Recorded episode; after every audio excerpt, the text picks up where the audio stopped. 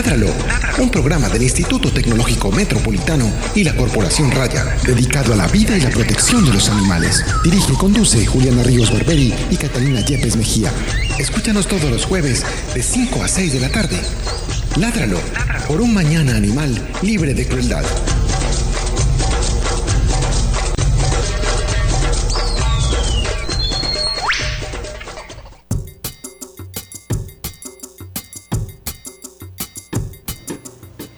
Eh, muy buenas tardes a todos nuestros oyentes de Ládralo. Bienvenidos a nuestra edición número 139 o 140, cualquiera, de nuestro programa. Es porque tengo Tiene mocos en el cerebro. Tengo mocos en el cerebro, no puedo, no puedo en este momento saber eso. eso Vea, ni siquiera se puso esto. No, ya me lo voy a poner. Eh, bienvenidos a nuestro programa. Mi nombre es Juliana Ríos Barberi, soy la directora de Raya y, y también la directora del programa. Yo soy Catalina Yepes, eh, jefe médica de Raya y codirectora de este programa. Y el día de hoy tenemos un invitado muy especial, él es el médico veterinario Henry González, que además de ser veterinario se ha enfocado en la oftalmología, o es, decir, en el cuidado de, los, de las vistas, de las vistas de, de los perros y gatos. Henry, bienvenido a nuestro programa. Juliana, muchísimas gracias y un saludo a todos los oyentes. Bueno, eh, antes de empezar con el programa, vamos con la noticia de la semana. Es momento, es momento, es momento de la noticia de la semana. Noticias de la semana en Ládralo. En Ládralo.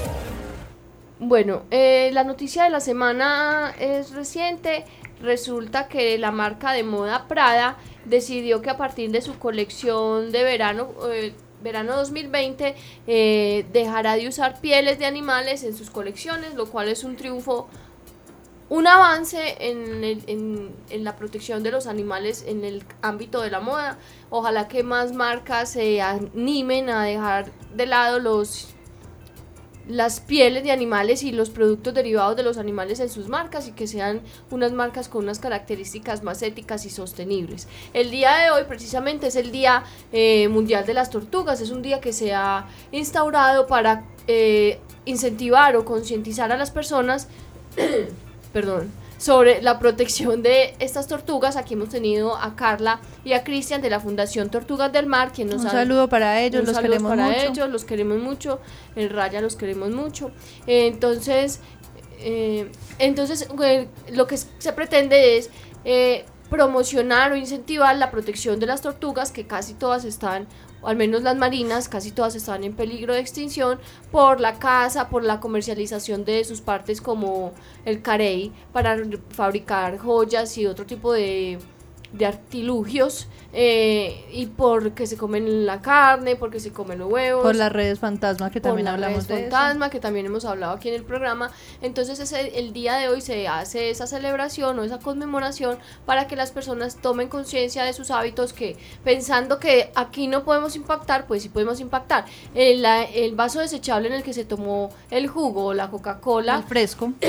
En el, en el almuerzo ese vaso seguramente va a parar, igual que el pitillito, ese, ese vaso y el pitillito van a parar al océano, van a ser ingeridos por un animal y le van a causar la muerte. Entonces todos nuestros hábitos generan un impacto, entonces es importante que el día de hoy pues entendamos que ese impacto está acá, que esos, mmm, esos hábitos de consumo están impactando las tortugas en todas partes del mundo. Las tortugas y todos los animales en general, que eso será también un tema que será tratado en el próximo programa. Bueno, eh, ahora sí, eh, empecemos a hablar con Henry de las dos primeras preguntas que son las más importantes de este programa. No, las más importantes no, las más difíciles. Ponga cara de susto, ponga cara de susto. Henry, eh, ¿cuáles son tus hobbies? Mis hobbies, eh, ver televisión. Me encanta ver televisión. ¿Y qué, ves? Realmente es que yo soy medio geek, medio otaku, pero no llego a ese punto. Me gusta ver mucho el anime japonés. Y de vez en cuando realizo lecturas. Lecturas que me distraen realmente. ¿Cuál es tu serie favorita del anime en japonés? En estos momentos eh, me recomendaron una que no es tan nueva, se llama Fairy Tail y me encanta, me tiene supremamente enganchado. ¿ya? ¿Te has visto alguna vez una que se llama Monster? Sí. Es muy buena. Excelente. Cierto, se la recomiendo. Yo no soy tan otaku, en mi juventud era, pues me gustaba más, en mi juventud hace ya par de años. Como ayer, ayer. Ayer, ayer. Más o menos hace, más o menos hace tres años. más o menos hace tres años me gustaba mucho el anime y, y, y después vi a Monster y me pareció genial, muy Excelente. buena. Ujú. Se la recomiendo, Monster. Bueno, la segunda pregunta, ¿cuál fue la última película que te viste? Avengers Endgame. Of course. Es más, me acuerdo tanto que yo estaba en Ibagué porque viajé para ese fin de semana y, y unos amigos me dijeron, Henry, nos vamos a ver Endgame. Yo, claro, ya. Y nos estuvo ahí tres horas y pedazos, uno ya con la vejiga pletórica, ¿no? ahí pendiente de la... de- ¿Usted de- ya se la vio, Juli? Yo ya me la vi. Ah, yo no. Tengo pendiente verme John Wick. ¿Alguien Ah, sabe no. qué es John Wick? de- Ah, la, de, la de este muchacho el que hizo Constantín. Sí, es muy bueno. En fin, ahora sí, pasemos al tema del día de hoy. Empecemos, Henry, hablando un poco de esa estructura que es el ojo en general. Bueno, muchas veces nosotros eh, como propietarios creemos que la oftalmología va solamente enfocada a lo que es el globo ocular, a ese, esa cosita redonda, blanca, con una parte transparente, ¿ya? Pero no, eh, la oftalmología realmente va un poco más allá, incluyendo todos los anexos, anexos como los párpados, ¿ya? Que a diferencia de nosotros, los párpados están cubiertos de, de pelo, mucho pelo realmente y que también pueden generar entonces algún tipo de alteraciones entonces eh, en, en el paciente. También tiene una estructura adicional que es el tercer párpado, ¿ya?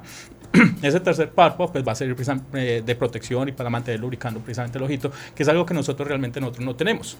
¿Listo? O sea, no está presente en humanos. No está presente Y en humanos. todos los Nosotros animales. tenemos un vestigio, que Los es precisamente acá esta, esta estructura, como un poco más abultadita que tenemos, Ahí- están Aquí a mostrando la cámara. Ese es un vestigio, ya, eso es un vestigio de ese tercer párpado que nosotros ya lo perdimos, y, pero a nuestras mascotas todavía les queda, ¿listo?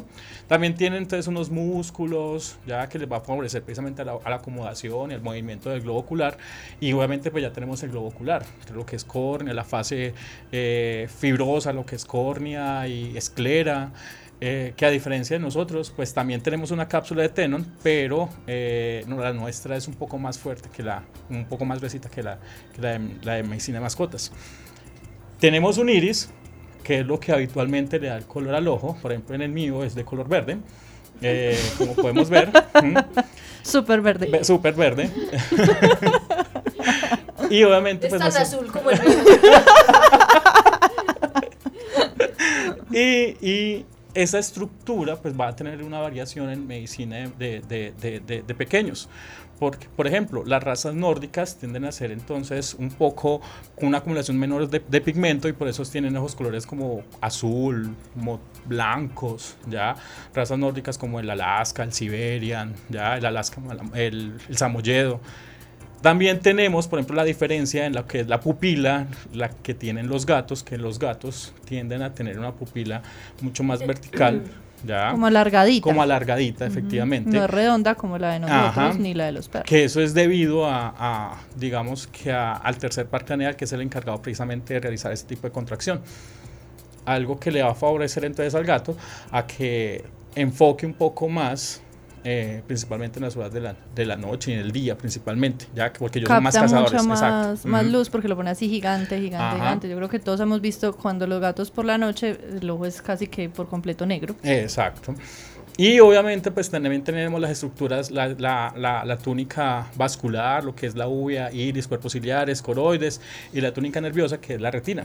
O sea, realmente es una- la estructura tanto del, del, del, de- del perro y del gato con respecto a la nuestra es muy similar con unas pequeñas variaciones, por ejemplo la cápsula de Tenon, la forma del iris del, gato, ya lo que, lo que se visualiza en un fondo de ojo, por ejemplo el fondo de ojos no tiene tanto pigmento como el que tienen las, mascotas y la presencia de la cantidad de fotorreceptores que se tienen, entonces va a dar una coloración un poco diferente, nosotros tenemos una mácula, ellos no, ya, pero el resto es, es muy similar. Hablando de esos fotorreceptores, eso es lo que vemos cuando, por ejemplo, le tomamos una foto con flash y, y queda con los ojos rojos o verdes. Sí, realmente cuando, e incluso nosotros mismos, ya que ya las cámaras tienen ese, ese Detectar de- ojo rojo. Ojo rojo. que, que el objetivo es que no aparezca. Entonces, eso es, ese ojo rojo no es más que el reflejo de la luz que ha entrado entonces a ese fondo de ojo, ¿ya? A estimular la retina. Eh, a diferencia de nosotros, miren de que nuestras mascotas no van a tener esa coloración rojita, sino la van a tener, por ejemplo, un perro va a ser como amarilla, naranja, a veces tiende a tener una coloración como amarilla verdosa. en, en, gatos es, tiene un color divino, es verde, aguamarina, como sí, azulosa. Como verde azul. Ya, ajá. Entonces, miren de que eso es debido a, a la, a la presencia de pigmento que se tiene. Ya, por ejemplo, hay una, hay una capa de la córnea, que, de, de, de la retina, perdón, que es el epitelio pigmentado retiniano. Que si nosotros vemos un fondo de ojo, de pronto la doctora Catalina, que, de pronto ha realizado ese, ese, tipo de examen, se ha dado cuenta que en la parte ventral es como más negrito. Uh -huh, más oscurito. exacto. Uh -huh. Mientras que la parte de arriba carece de ese pigmento y por eso se ve esa coloración así toda bonita, hermosa. Aparte de todo, tiene una gran cantidad de conos que van a favorecer precisamente la captación precisamente de color de luz. Entonces, ¿qué, qué objetivo tiene ese, como ese tapetum que se forma ahí, ese tapetico que, que refleja la luz? Captar ¿Cuál es el luz. objetivo? Captar luz y por lo tanto favorecer entonces a la capacidad visual del paciente. O sea, le va a permitir ver mejor, Ujú. sobre todo en momentos de, de oscuridad. Sí, Por eso es que los gatos son así. Así sí. Pues así, como, como tan visionarios. Sí. Henry, eh, hablemos de las pestañas. Los gatos y los perros tienen pestañas. Sí, sí, sí, sí. Eh, pues principalmente los perros en la parte de arriba, en, la- en- en el párpado superior. Superior. ¿ya? Eh, y ellos van a tener también entonces alteraciones en las pestañas, ¿ya? Porque hay algunos pacientes que les pueden quedar un poco enrolladito el párpado y por lo tanto favorecerá las lesiones entonces del ojito. Y hay otros que las pestañas salen donde no deberían salir. Ujú. ¿Listo? Pero Entonces, no se me adelante a las enfermedades. Ah, bueno, todavía no. entonces- Pero entonces sí tienen pestañas Sí, en el párpado superior. Y los gatos también. superior. No, el gato no. El gato no. Mm, mm. El Y gato entonces, no ¿qué es lo que uno les ve? Pelos. Yo le veo la... Pelos y vibrisas, muchas vibrisas. ¿Mm? Los que son más larguitos son las vibrisas. Exacto. Los que son más corticos son pelos. Entonces Exacto. no son pestañas.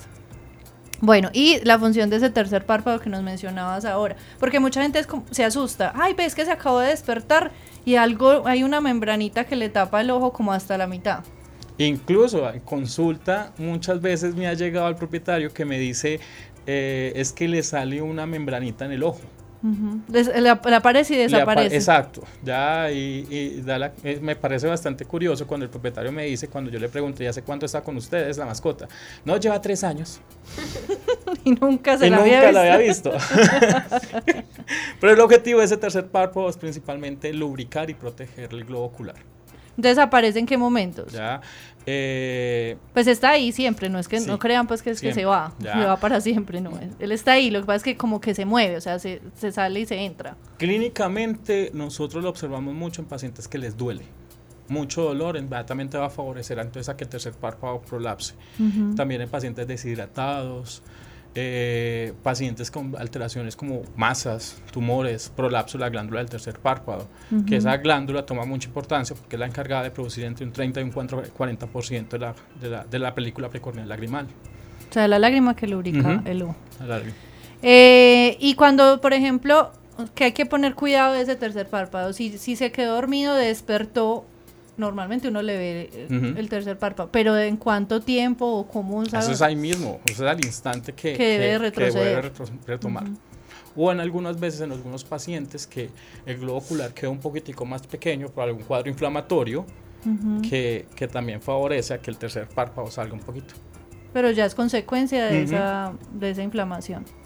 Bueno, yo quiero que nos contés sobre las lágrimas. Hay mucha gente que cree que los perros y los gatos lloran como nosotros. Lloran verdaderamente, esa, ese, esa lágrima está en algún momento asociada a algún proceso de sensación, sentimiento, dolor o realmente no. Pues principalmente es de, de manera refleja para favorecer a la lubricación, a la nutrición de las células, ¿ya? Pues a diferencia de nosotros que nosotros lloramos porque nuestra pareja nos la dejó, porque la dimos con alguien, o sea, no, ellos no van a hacer. Estás muy trágico, no Sí. podías decir algo menos.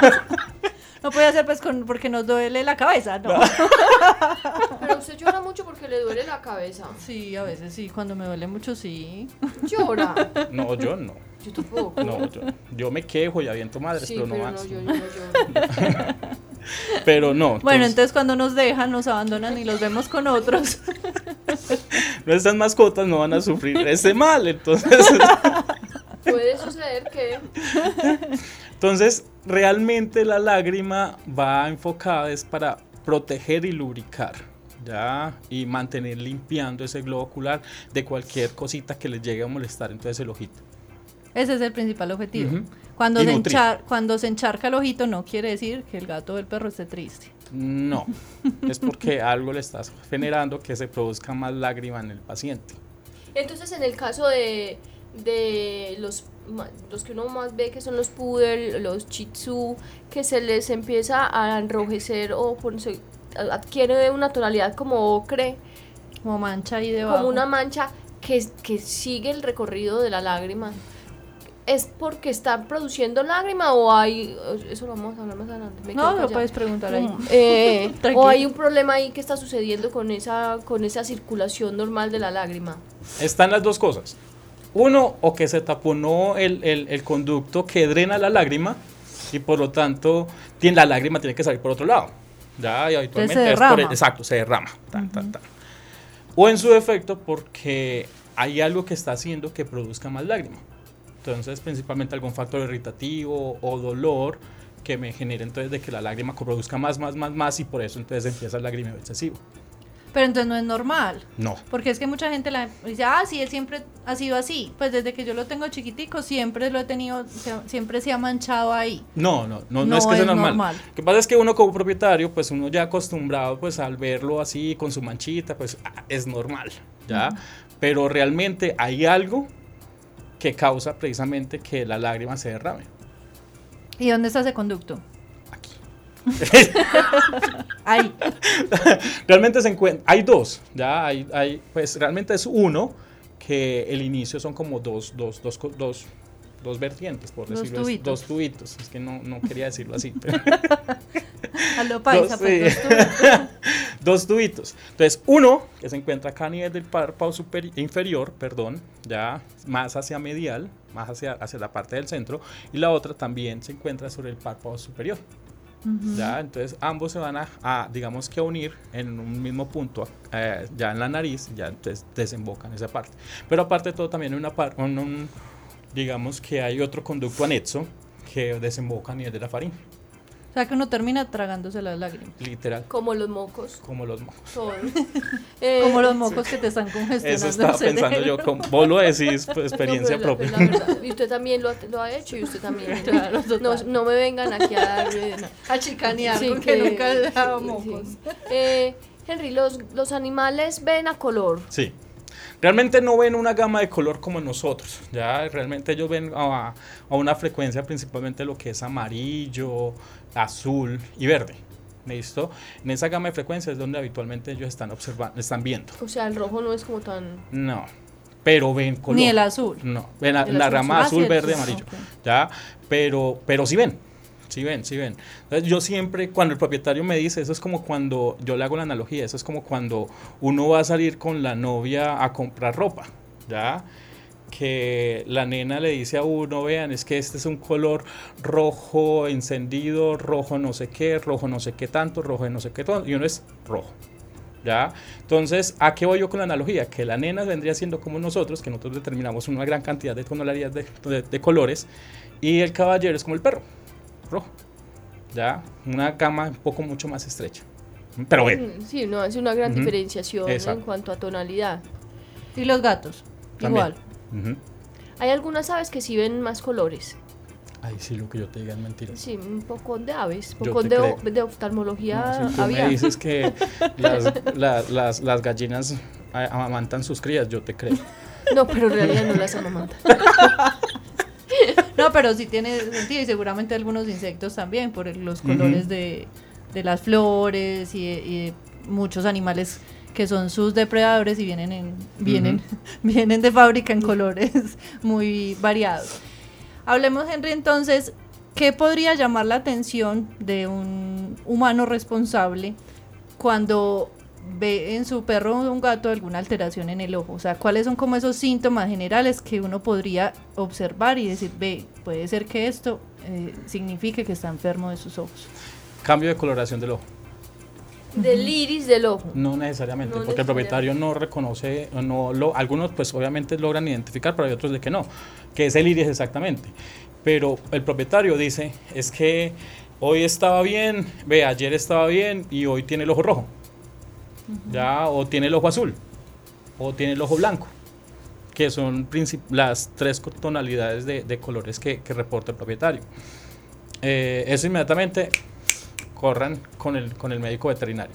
Y si pueden con un especialista, muchísimo mejor. Eh, otra cosa, diferencia en el tamaño del globo ocular entre, entre, entre el mismo paciente. O sea, que- comparar siempre qué tamaño tienen Ajá. los dos ojitos, que debe ser el mismo. que debe ser el mismo. ¿Ya? Entonces el propietario a veces me dice, no, es que ah, ahorita yo ya veo un ojo más grande. ¿ya? O una vez me reportaron una diferencia de tamaño del globo ocular y yo le pregunté al propietario, entonces, ¿cuál es el más grande? Es que, doctor, realmente no sé. Ya, es que no sé si es que hay uno más grande o hay uno más chiquito, pero hay una diferencia. ¿ya? Entonces, por eso digo, pues, diferencia en el tamaño del globo- de los globos oculares. De los globos oculares. Eh, también es muy común observar el lagrimeo excesivo y el parpadeo. Eso inmediatamente les dicen, ven, hay algo, hay algo no normal en el animal, para que presten atención. Y que se rasquen, creo que Sí. también. Sí, o sea, sí. que uno empieza a ver como con las manitos tratándose de, de rascar o incluso contra las cosas, contra uno. El, el- la rasquiña o que se... Puede ser un signo ocular, pero también hay que mirar que, que a veces alteraciones de la piel también me puede generar... De la piel tipo- que hay ahí alrededor. Exacto. Bueno, y ya recono- contándonos pues como esos signos, hablemos de esas enfermedades más comunes inicialmente en los perros y luego hablamos de los gatos. Oh, es que eso es bastante amplio. Las más comunes. Mira, depende de la raza. Ah, bueno, eso es súper interesante. Eso es dependiendo de la raza, porque, por ejemplo, yo le digo que la gran mayoría de mis pacientes son braquiocefálicos, de esos ñaticos, ñatos y ojones. Entonces es muy común observar manchas como keratitis pigmentaria, ya que es una manchita oscura sobre la superficie ocular, Negra. negra, literal, negra. O sea, ya no se vería transparente que uno logre como ver a través de esa Y ver como el de ese y vidriecito, sino negro. Negro. Eh, también es muy común observar ojo seco. Y el ojo seco viene con todos los cambios que, que van asociados, desde la mancha negra, una mancha azul, una mancha blanca, vasos sanguíneos, eh, moco excesivo que a veces se puede confundir con pus, eh, la molestia, ojo rojo constante, a veces para favorecer la presentación de úlceras corneales. Entonces, de lo que más observo es ojo seco en esos ñáticos. ¿Mm? O sea, no están produciendo suficiente Lágrima. suficiente cantidad de Son un lágrimas. cúmulo de enfermedades y complicaciones. No es por nada. Sí, pero yo digo gracias a Dios existen. Porque esos son los que me están dando de trabajo. Dios mío, Dios mío. Borre, borre, borre, borre. Eso lo corta ahí, eso lo corta ahí. Bueno, eh, de aparte de los braquicéfalos, la catarata, por ejemplo, es una enfermedad común. Sí, sí, sí, es común. Eh, también dependiendo de la raza. Por ejemplo, hay razas como el poodle, eh, el labrador, el beagle, Boston Terrier, cocker. Ya son razas que predisponen mucho a la realización de cataratas. Y la catarata es una opacidad a nivel del cristalino, o sea, del lente intraocular. Pero a diferencia de las opacidades que le dan a los viejitos, esta opacidad sí causa una pérdida de la capacidad visual. ¿Ya? Entonces, tener orígenes, hay muchos orígenes. Pueden ser desde hereditarios, pueden ser congénitos, pueden ser inflamatorios, pueden ser metabólicos, por ejemplo, una diabetes. ¿Ya? O alguna inflamación, por ejemplo, una, uve- una uveitis que me genera, es muy común en gat- en gatos, las cataratas uveíticas eh, o inflamatorias, que, que me generan entonces alteración en el metabolismo del, del, del lente y por lo tanto la opacidad. Pero sí, sí es muy común observarlo, ¿ya? Y muy común en pacientes geriátricos. Es Mm. como pues a los Sí. seres humanos también, es Sí. en los más comunes en los pacientes, personas ya de avanzada edad. Y es reversible. Sí, pero no. O sea, de decir que se va a revertir la opacidad y que el cristalino va a quedar intacto, no. ¿Ya? O sea, ya después de que vemos esa manchita blanca que coincide con que en el diagnóstico, porque ahorita vamos a hablar de que no es la única manchita blanca, eh, es una catarata, ya no hay forma de que ese cristalino vuelva a ser transparente. No. Ya, Pero se puede mejorar con qué? Con cirugía. Cirugía es la Con única cirugía. opción. Bueno, y si, y si, ¿qué tan justificable es realizar una cirugía en un perro de 15 años para retirarle una catarata? Eh, va, se considera, por ejemplo, cuánto más puede vivir el animal o, es decir, midiendo, poniendo los pesos como en una balanza, se ¿Qué justifica tan justificable es? realizar una cirugía de estas en un perro de tan avanzada edad, teniendo en cuenta la anestesia ya de por sí, eh, la recuperación, bla, bla, bla. Por la parte anestésica, aunque sí es un riesgo que hay que tener en cuenta, pero ya hay muy buenos anestesiólogos, excelentes anestesiólogos que ya digamos que disminuyen el riesgo anestésico en ese paciente geriátrico. Pero, pero, eh, más que tener en cuenta si, si, si, si, si la anestesia o que es un viejito, o que lo X o que Y o que Z, lo primero que hay que tener en cuenta es si va a volver a ver el paciente después de la realización de la cirugía. ¿Y cómo se sabe? Se realiza un, e- un estudio, un examencito muy similar al electrocardiograma, pero en este caso es una electroretinografía. Esa electroretinografía va a medir la funcionalidad eléctrica de la retina. Si hay una funcionalidad eléctrica adecuada en esos pacientes, entonces ya se recomienda la cirugía correctiva. Pero si es una, una electroretinografía plana, sin respuesta, ¿ya para qué? O sea, yo en lo O sea, ya si quitamos, porque yo quiero que ilustremos un poquito a los oyentes que de pronto no se nos vayan a confundir. La retina está atrás del ojo y es la que permite eh, generar la visión, ¿cierto? Y el cristalino está un poquito más adelante, que es como un lente. es la estructura inmediatamente posterior al iris. O sea, está aquí atrás, aquí Ajá. atrás. Ahí, ahí como entre la mitad del iris y la retina. Si ese cristalino, que normalmente es transparente, se pone blanco, es cuando aparece, la, pues cuando lo llamamos catarata. Sí. Entonces no va a permitir que la luz entre hasta la retina y por eso el No perro o el gato no ve. Pero entonces, si queremos quitar el cristalino, lo que tú nos estás contando es que tenemos que verificar que si lo quitamos todavía haya visión. Todavía la retina que esté todavía la- funcionando. esa, la- esa- esa- esa es, eso es, que la retina toda funcione. Porque nada sacamos nosotros con retirar la catarata, o sea, retirar el cristalino, porque realmente lo que se hace, eh, retirar el cristalino. Y se deja sí- eso ahí, Coco. No. Bueno, depende. ¿ya? Eh, algunos ejemplo, pacientes, coco en el ojo ya, algunos pacientes sí se les pone un lente intraocular. En para- perros y gatos ya se hace eso Sí, también. sí, sí, sí. Pero depende entonces al estado inflamatorio de la uvea. Porque si hay un estado inflamatorio, muchas veces prefieren no realizar la, la- la introducción del lente. ¿Ya?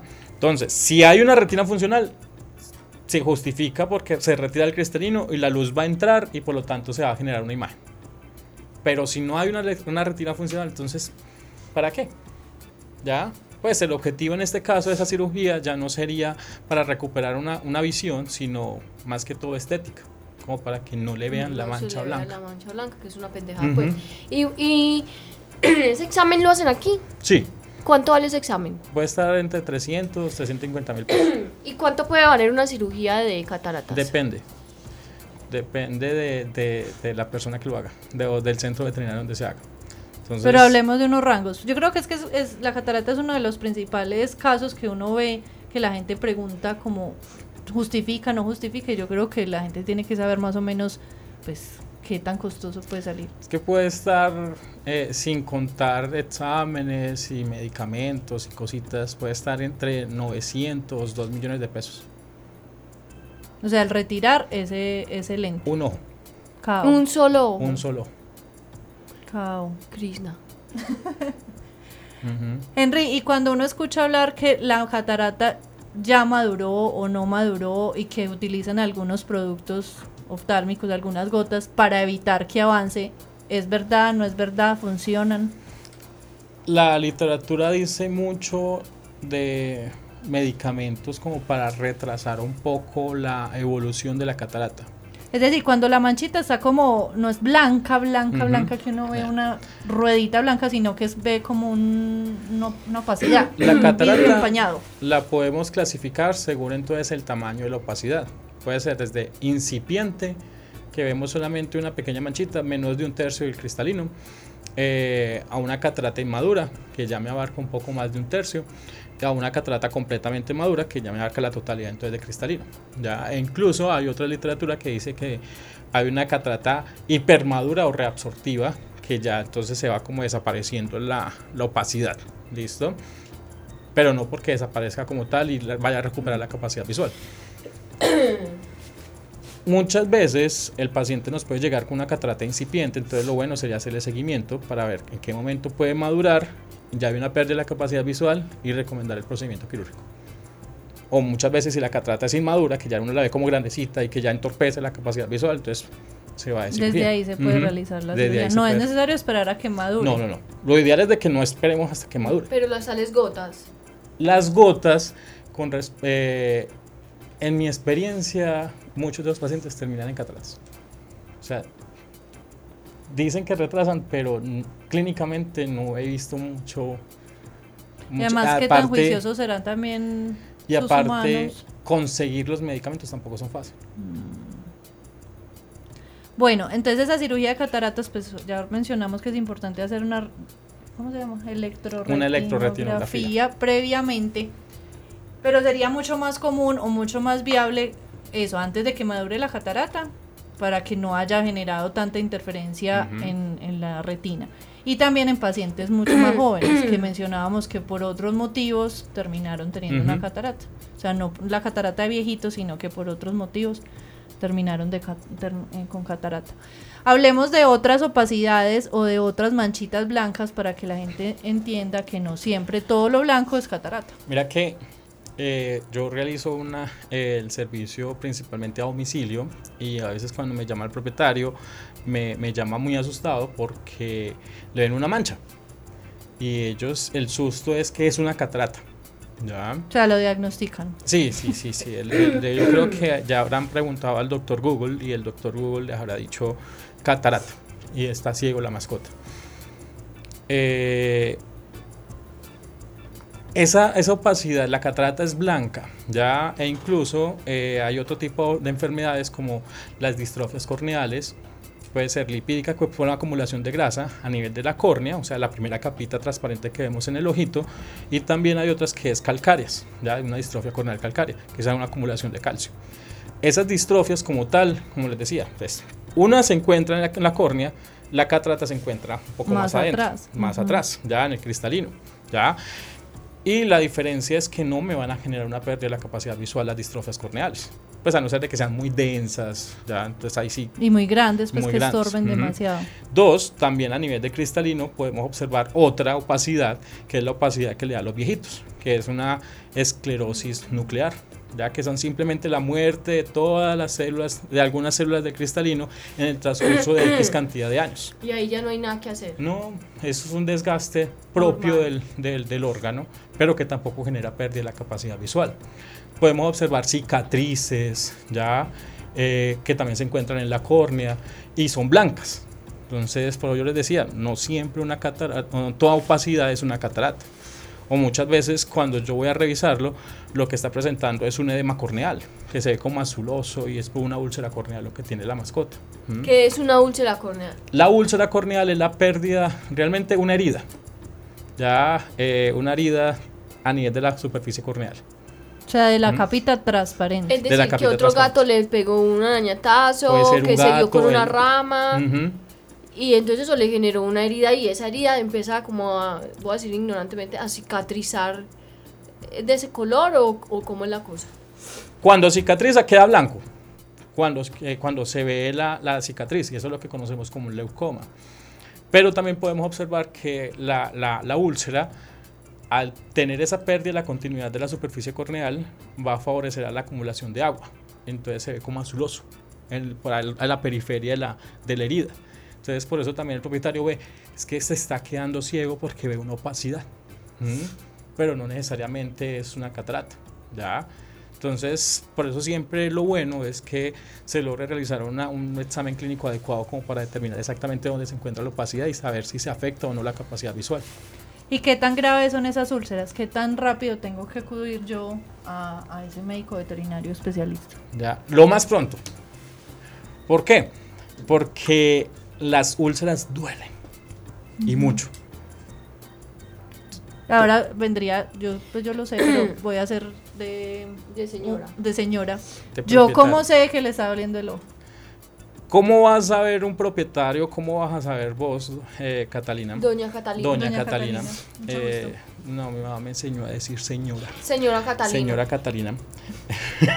Señor Catalina. Señor Catalina.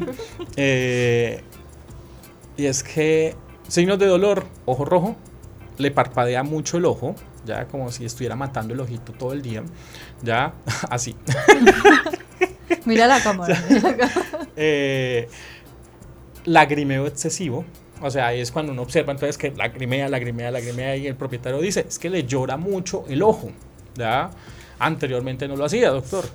Y también es común observar fotofobia. O sea, que el paciente llega a la luz y inmediatamente cierra el ojo, o se esconde o le huye a la luz.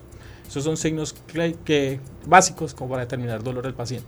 Creo que hay algunos que también disminuyen el consumo de alimento, dependiendo del grado de dolor y de sensibilidad del Por paciente. ejemplo, en los gatos es muy, muy, com- muy común que una úlcera o una alteración ocular genere todos esos síntomas adicionales. O sea, Ujú. no moverse, no comer, estar Ca- muy decaído. cambios de comportamiento, hay unos que se vuelven muy agresivos. Voy a contar esta historia. Cuando yo tenía escasos años contados, eh, O sea, prácticamente como ayer. así como siete, eh, yo sentía en mi ojo una sensación horrible. Era, era como entre dolor y fastidio, como una sensación horrible y el ojo me lloraba todo el tiempo, todo el tiempo, todo el día, toda la noche, todo el día, toda la noche. el dolor era muy horrible, muy horrible. Pues la sensación era muy, muy fastidiosa. Entonces mi mamá me llevó al oftalmólogo y tenía clavada un- una, una astillita metálica en el ojo. Y fue una cosa, es una anécdota. Fue una experiencia horrible. Muy poco agradable tu experiencia. Sí, fue horrible. Después me taparon el ojo un tiempo y yo me sentía muy cool en la calle, por ahí con el ojo tapado. yo me sentía como, wow. No, pero qué mira cool. que para que no te sientas como tan diferente, ya o no sé si el No, objetivo ya. tuyo era sentirte diferente. No, sí era Eh, cool. Ah, bueno. Pero es muy común observarlo también en algunas mascotas y principalmente aquellas mascotas que frecuentan mucho las fincas. Ya me he dado cuenta que el paciente llega con, con un ojo rojo y cuando uno va a realizar la valoración, uno observa, a veces he observado hojas, resticos de hojas ahí clavadas en, el- en el ojito, en, en la córnea y generan la molestia, la molestia, la molestia, la molestia, así como vos la reportas. ¿Mm? ¿Vio? ¿Vio? Y no siempre van a generar úlcera o sí puede generar, perdón, úlcera y además quedarse ahí pegadito. Depende del grado de profundidad que, que- que- que tenga. Por ejemplo, la córnea pues tiene cuatro capitas. ¿sí? Si quedó en la primera capita, molesta y hace llorar y duele. Sí, mucho. ¿ya? Pero muchas veces la lágrima pues, es capaz de, de retirarlo. O uno con un hisopito es capaz de retirarlo. O que a veces también cuando se le entra a uno como un mugrecito, uno parpadea, parpadea y la Exacto. lágrima sale. que ese es el objetivo de, de- de producir lágrimas, favorecer entonces a la limpieza. Pero hay otras que ya me alcanzan la siguiente capita, la segunda, que ahí sí van a requerir de pronto ayuda quirúrgica y porque el dolor va a ser un poco más severo y el cuadro y me puede inflamar dentro del ojito también. Henry, hay muchos gatos con opacidades en la córnea, sobre todo gatos que han tenido, pues que, ah, lo recogí y estaba así, Vidas difíciles. vidas complicadas. ¿Siempre serán cicatrices o cree, hay algo más que puede generar esas opacidades? No, eh, en los gatos es común observar algo que se conoce como un Florida Spot. Esos Florida Spot realmente no han logrado identificar cuál es el agente causal, pero sí han logrado asociar a estados inflamatorios pasados. Eso fue algo que sucedió. ¿ya? Entonces como que me enfrenté a algo, ¡pum! y quedó su mancha. Y también lo he visto muy asociado a eh, enfermedades virales, leucemia o sida felino. Herpes virus. Es que to- todos esos que han generado conjuntivitis severas casi siempre dejan esas, esas manchitas. Mencionabas ahora el tamaño de los ojos. ¿Por qué puede variar el tamaño del globo ocular? Si lo vemos muy grande, es común observar eh, glaucomas. o, bueno, lo más común es de que el- el- sea un glaucoma, o sea que el, el- el- se va acumulando el humor acuoso y por lo tanto el ojito se va haciendo mucho más grande. No, no, no. ¿Mm? Más despacio. es el humor acuoso. El humor acuoso es como un líquido, es un líquido que se encuentra dentro del ojito y es el que se encuentra entre la córnea, esa capita transparente, y el iris. ¿Ya? Esa estructura verde que veo, que ven en mis ojos. Eh, es que desde allá las cámaras no logran No ver se lo ven. verde Ah, que bueno, es. Pero es verde así como, así como Así, la vea, como mi chaqueta, prácticamente. Entonces, en ese espacio hay un líquido transparente. ¿Listo? Ese líquido transparente normalmente se drena y entonces pues no genera ningún tipo de molestia. Por o sea, se produce, se drena, se Exacto, produce, se produce, se se drena. Y está en equilibrio todo el tiempo. Exacto. Pero algunas veces eh, hay alteraciones en la salida de ese, de ese humor acuoso y por lo tanto entonces el líquido se queda y empieza entonces a favorecer entonces al desarrollo de glaucoma. ¿Ya? Y por lo tanto el ojito se va viendo más grande. ¿Listo? Entonces, eso por un lado. Pero también podemos observar algo que conocemos como un efecto masa. O sea, hay algo que está presionando el ojito y por lo tanto el ojito se ve como más hacia afuera.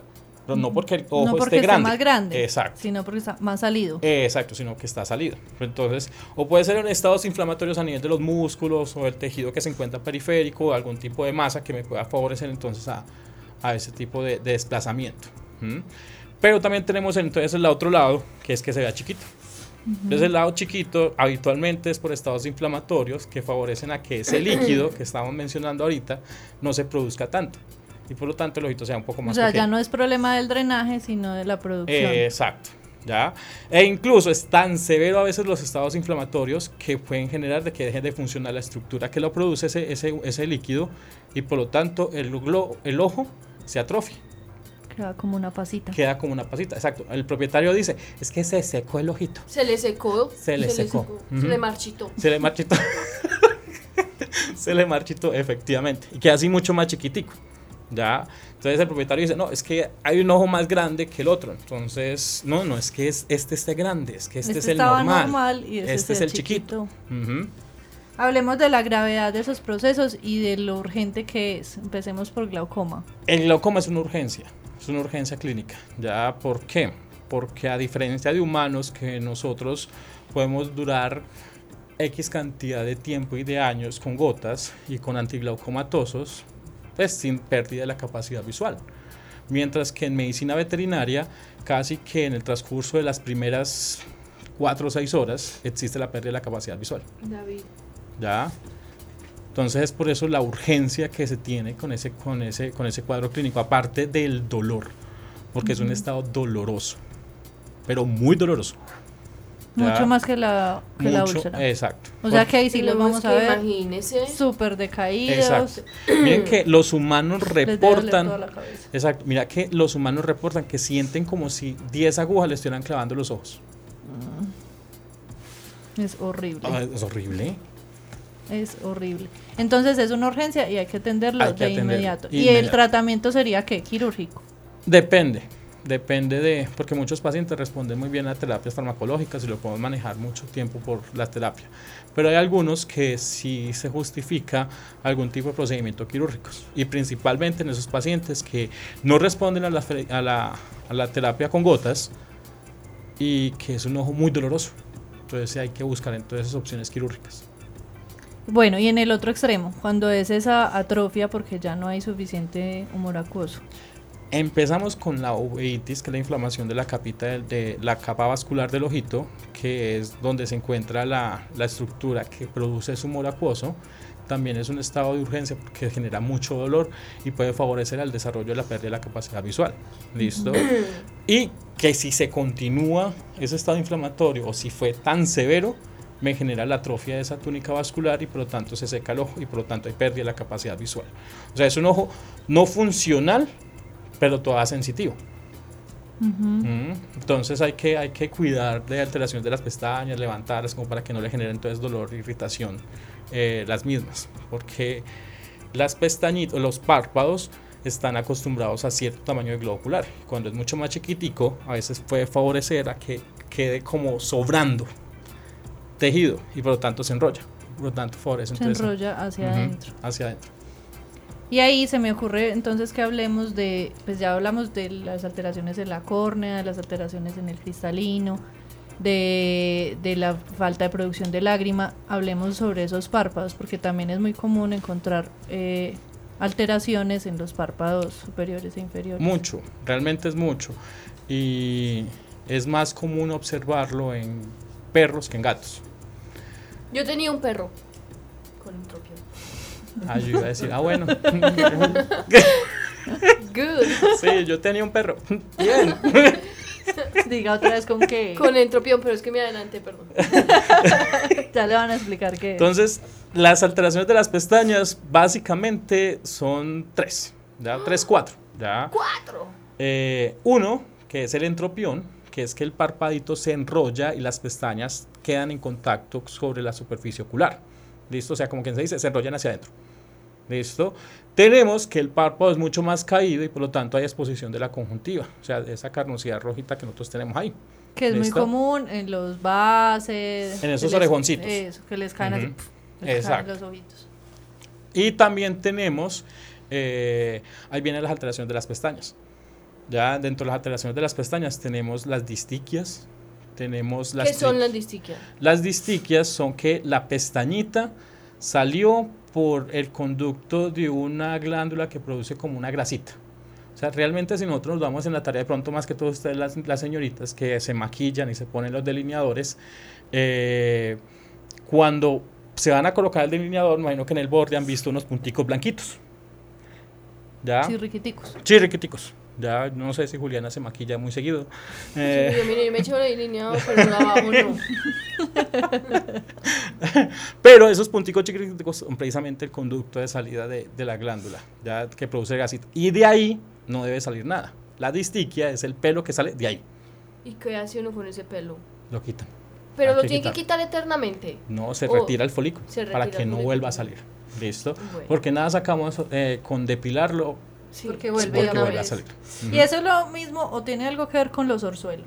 No, espérate, voy, Ah, voy, perdón. voy, antes de que se me vaya la idea. Tenete. Empiezo, empiezo entonces. Las distiquias, tenemos las triquiasis, que es cualquier pelo que entra en, super- con, en contacto con la superficie ocular. Entonces, pues, así sea el pelo de la cola cuando la está batiendo, eso es una, eso es una triquiasis. Entonces es muy común observarlo. En, por eso es que a mí no me gusta que dejen el, la, la capul en esos Las perros. pestañas, las como pes- las cejitas, las Eso, cejitas. eso, eso, las cejitas. La Ya. capul. La capul de, de- y, y- y tenemos la última alteración de las pestañas que son las cilias ectópicas. O sea, ya la, la pestañita no salió ni por el conducto normal ni por el conducto de, la, De la- al lado. de al lado, sino de adentro. O sea, en la carita de adentro del párpado sale y entra en contacto directo con la superficie ocular. Ese se llama como. Una cilia ectópica. ¿Mm? Me Entonces, dolió horrible. duele. Duele y genera úlceras constantes. y Claro, porque uno redondas. cada que parpadea, entonces esa pestaña ya metida raya todo el ojo. Exacto. Los orzuelos son precisamente inflamaciones y con, con, con- con infección eh, de esa glandulita que produce la grasita. ¿Ya? Entonces se tapona. ¿o qué? Sí. Como es una grasita, a veces se contamina, entonces se vuelve mucho más densa, se tapona, entonces viene... A los perros también les da, perros y gatos Sí. orzuelo. Y el otro que se llama chala... chalación. Chalación también. Sí, también. ¿Y, la- ¿Y qué es ese? El chalación es simplemente la acumulación como de un tejido, pues en términos sería como caseificado, pero como una grasa seca, seca, seca, seca. ¿Mm? Pero entonces ese no hay contaminación por bacterias, a diferencia del orzuelo que sí se infecta. ¿Ya? Y lo que sale es pus. y lo que sale en el orzuelo sí es pus porque ya hay una contaminación. En este simplemente es una grasa Una seca, grasa seca, seca, con seca, una seca. espinilla masiva. Exacto. Y lo que le dicen terigio. no hay terigios en los perros. Porque mira que el terigio es simplemente un, un- como un sobrecrecimiento de un tejido que viene desde ese inicio, de, o ese vestigio de tercer párpado que tenemos nosotros, y ahí, ya el perro no lo tiene. El perro sí tiene el tercer El párpado. perro sí tiene el tercer. Porque Entonces sí por es eso fino. que, sí. Entonces es por eso que el perro ni el gato tienen terigios, problemas de terigio. Yo tengo dos preguntas. La primera pregunta es, eh, te la voy a hacer y ya Catalina hace la otra y yo después hago la La primera pregunta es, uno, bueno, trabajando con animales tantos años, escucha mucho de las personas. Ah, es que le salía, tenía como una conjuntivitis y yo le eché el colirio y se le quitó. ¿Qué tan recomendable es tomar esas decisiones sin una supervisión veterinaria de echarle el colirio cuando tiene la gaña verde? Nunca lo recomiendo, nunca lo recomiendo. Eh, por dos razones, porque muchas veces esos colirios contienen una molécula que puede favorecer al retraso de los procesos de cicatrización. Y muchas veces cuando vemos esa secreción, a veces puede ser por un aumento en la producción de lágrima por una úlcera corneal, por ejemplo. ¿Ya? y estaría contraindicado ese tipo de, sustancias y de moléculas, favoreciendo a que la cicatrización sea muy larga, la profundización de la úlcera, la inflamación tan severa que me puede generar. No solamente eso, sino que también favorecen a que exista resistencia al antibiótico que tiene esa molécula. Sí, porque además supongo yo y me imagino que los tratamientos no son completos ni... Le eché tres días y, ah, ya está mejor. Sí. Y ya está ahí. Y por ejemplo, si es, por ejemplo, si es un paciente con un ojo seco que le observan la, la producción de moco, que a veces se puede confundir con pus, eh, mientras esté manejándole la, el colirio, o sea, mientras estén poniendo sus gotas, le estén lubricando el ojo, pues obviamente va a mejorar. Pero cuando se lo quitan, el ojo seco va a volverse a presentar. Entonces, entonces, ¿sabes cuando viene? Le pongo esto, no me funcionó, entonces voy y le pregunto a la vecina, entonces vienen las gotas de, agua amarilla, entonces luego le preguntan, entonces que la juchúa, no sé qué, nada va a funcionar. Bueno, y Haz tu pregunta primero. No, no, yo quería que, pero no sé si la tuya puede ser antes, habláramos ya de los diagnósticos o de por qué es importante que sea un especialista el que evalúe esos casos y no nos quedemos simplemente con la valoración de pronto de un médico veterinario general. A diferencia del médico general, nosotros como encargados del área realizamos un examen clínico completo, ¿ya? no solamente vamos a observar el globo ocular, sino vamos a observar entre los párpados, la conjuntiva, los conductos nasolagrimales, ya valorando precisamente la que es el globo ocular, la valoración de las córneas, realizando las tinciones respectivas, fluoresceína, verde rosa de bengala, eh, la producción de lágrima con el test de Schirmer, mediciones de presión intraocular, valoraciones de fondo de ojo mucho más completos. O sea, realmente el especialista les va a llegar a un diagnóstico adecuado, incluso en situaciones mucho más tempranas. ¿ya? Y de esa forma, entonces, no solamente aliviar la molestia y el dolor que pueda sentir la mascota, sino también incluso a veces recuperar capacidad visual y también dar un pronóstico en caso tal de que, de que no sea tan favorable. Porque es que nos mencionas un montón de pruebas que yo creo que la gente es importante que sepa que existen todas esas dentro del diagnóstico, como ahora que nos sorprendimos con la electro retinografía. La electroretinografía y que son opciones muy válidas, muy buenas y que no quedarse simplemente en lo que nos dijo el, el veterinario. O sea, sí, yo creo que ahí es la invitación que como humano responsable si vemos que definitivamente es una situación pues que lo amerita, invitemos a, nuestro veterinario que nos remita a, un oftalmólogo pues como específicamente del área. O sea, yo lo digo es porque incluso yo dentro de, dentro de mi práctica veterinaria hay muchas de esas enfermedades que fácilmente uno puede confundir porque no es mi área de, de, trabajo. Entonces, siempre que hay alguna alteración de ese tipo, la invitación es que ustedes entren con todas esas pruebas diagnósticas y ese conocimiento. Mm, Henry lo saluda por Instagram Chispas Pet Sara Romero. Sarita, hola. El mejor un dog un abrazo. Ay, tan bella, muy querida. Sí, muchas gracias. Eh, otra pregunta. Eh, podría ser boba, pues, pero ¿a los perros se les ponen gafas? Eh, si vamos realmente al concepto desde la optometría, ellos también presentan hipermetropía, astigmatismo y miopía. Pero uno, no está el especialista en optometría, ya. Vea, oiga, oiga. ya. Ah, esa es la otra. Muchas veces nos confunden a nosotros como que nosotros vamos a hacer, entonces el optómetro el que va a ir a poner las gafas al perro. No, nosotros, el oftalmólogo es el encargado de la parte clínica, ya.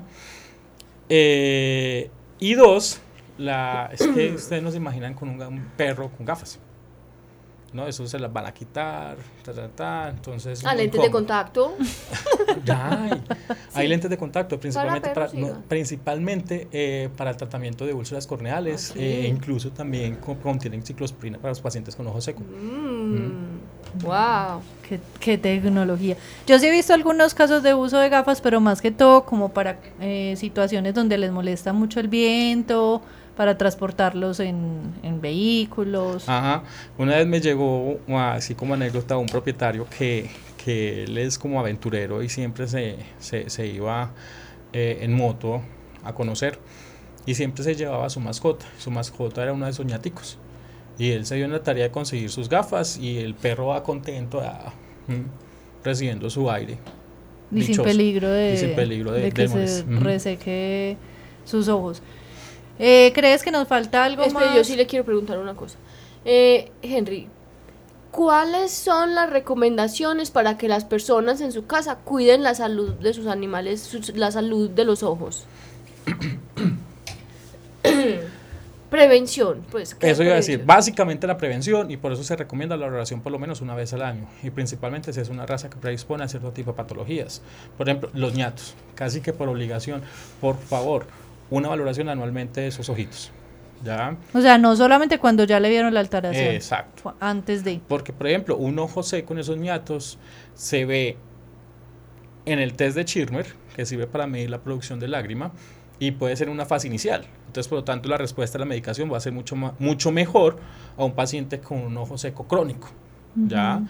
Y por lo tanto, entonces el propietario va a quedar mucho más satisfecho, la mascota va a sufrir menos, entonces, y por lo tanto también el gasto de medicamentos pues va, va a ser mucho más favorable. Y también observamos cualquier opacidad, o sea, apenas ustedes le vean opacidad a esas mascotas, por favor, llévenlo, llévenlo. Y no automedicar, que lo No, mencionamos ahora. Nada de colirio. Nada de colirio. Ni, ter- ni terra. Terramicina. Garamicina. No le eche nada, no le eche nada. Vaya, consulte con el que estudió y sabe de qué está hablando y que le va a evitar un montón de complicaciones posteriores que se pueden dar a partir de la automedicación. Eh, ahora sí, bien pueda. No, quería que nos contaras si crees al- que falta algo más por mencionar, algo más importante que decir. Es porque ya se nos acabó el programa. Ah, ah, qué triste, yo acá todo amañado. Cuando quiera, pueden ir a la que quiera. No, pues no sé. No, Pues yo creo que ya se dio a grandes rasgos todo lo que fue lo importante a considerar por parte del propietario. De todas maneras, ahí les queda la inquietud. eh, ante cualquier cuestionamiento, pregunta, eh, signo que vean raro, bien pueda comuníquense con Henry. Estamos aquí poniendo sus redes sociales en nuestras páginas para que ustedes estén atentos si necesitan una in- in- eh, evaluación oftalmológica de sus animales, pues Henry con mucho gusto va hasta su casa porque es a domicilio y les hace esa valoración. Y miren que ya no es la recomendación solo cuando vean algo, o sea, es preventiva. La idea es que cuando Al menos al una vez al una año. vez al año, Y sobre consulten. todo si tiene sus perros braquicéfalos. que son un poquito defectuositos. Bueno, eh, ahora vamos con la agenda de la semana.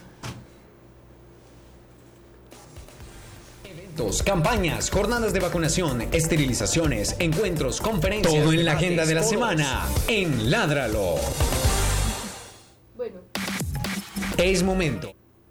Mañana 24 de mayo en la calle 31 AA, número 10750, Belén Aguas Frías, en la iglesia San José María Escriba de Balaguer, whatever, se va a realizar una este, implantación de microchip, eh, de microchip por parte de la alcaldía de Medellín.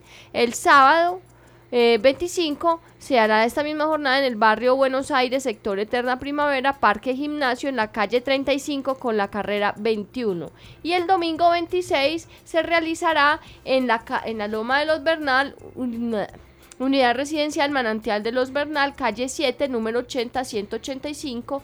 Eh, recuerde que debe llevar fotocopia de la cédula y de la cuenta de los servicios públicos y que es un servicio para el municipio de Medellín únicamente. Este servicio es gratuito y usted debe llevar, llegar temprano, pues se reparten unos fichos que si no llega temprano, pues no le alcanzan. Cualquier duda que tengan sobre este procedimiento pueden resolverla a través de la página de la perla eh, slash la perla ahí encuentran no solamente el calendario de todos los eventos que realizan sino los animales que tienen para entregar en adopción y cualquier inquietud en, la, en el número de atención 311-798-7303 o 311-796-3457. Y el 9 de junio, nuestro próximo día colectivo de esterilización, lo vamos a realizar en la sede de la Junta de Acción Comunal del barrio Belén San Bernardo. Todavía tenemos cupos disponibles, recuérdense, recuérdense. Recuerden, ah, recuérdense. Recuerden que la inscripción la haces enviando un correo a esterilizaciones arroba con sus datos, nombre, dirección, teléfono y los datos de su animal. Nombre, edad y yo y, que no se atienden los ñaticos que hemos hablado tanto. Los defectuositos en otra ocasión en nuestra clínica, con mucho gusto los atendemos. Eh, y recuerden que estamos en campaña para esterilizar perros y gatos y a dar atención veterinaria a los animales de Puerto Nariño, Amazonas. Uh. Tenemos una, una, un sistema de recaudación colectiva en el que tenemos más de 50 recompensas por su aporte. Pueden ingresar a, nuestra, a la página mm, ahí se las ponemos la página para que ingresen. Eh, es muy importante que ustedes conozcan esta campaña que estamos realizando para que se vinculen y para que nos ayuden a llevar bienestar a las familias de Puerto Nariño, Amazonas. Ahí está puesta en Instagram, está en todos lados, en todos lados, no sino que entren a nuestras redes y ahí la van a ver súper fácil. Entren de una porque hay unas recompensas súper chéveres y ya se están acabando, o sea que muévanse. Bueno, Henry, muchas gracias por haber estado en nuestro programa. Bienvenido, como te digo, Catalina, en cualquier otro momento a hablar de otro tema de interés. Y a el ITM, a José Julián Villa, Gretel Álvarez, Andrés Camilo Puentes, Carlos Pérez etcétera, por su ayuda en la realización de este programa. A todos ustedes por habernos escuchado el día de hoy. El próximo jueves volveremos a estar aquí con otro tema de interés. Con el último, con el último programa de la temporada número 11, que es el 141 y este es el 140. Eh, muchas gracias a todos. Nos vemos el otro jueves. Chao. Chao. Ládralo, un programa del Instituto Tecnológico Metropolitano y la Corporación Raya, dedicado a la vida y la protección de los animales. Dirige y conduce Juliana Ríos Barberi y Catalina Yepes Mejía. Escúchanos todos los jueves de 5 a 6 de la tarde. Ládralo, por un mañana animal libre de crueldad.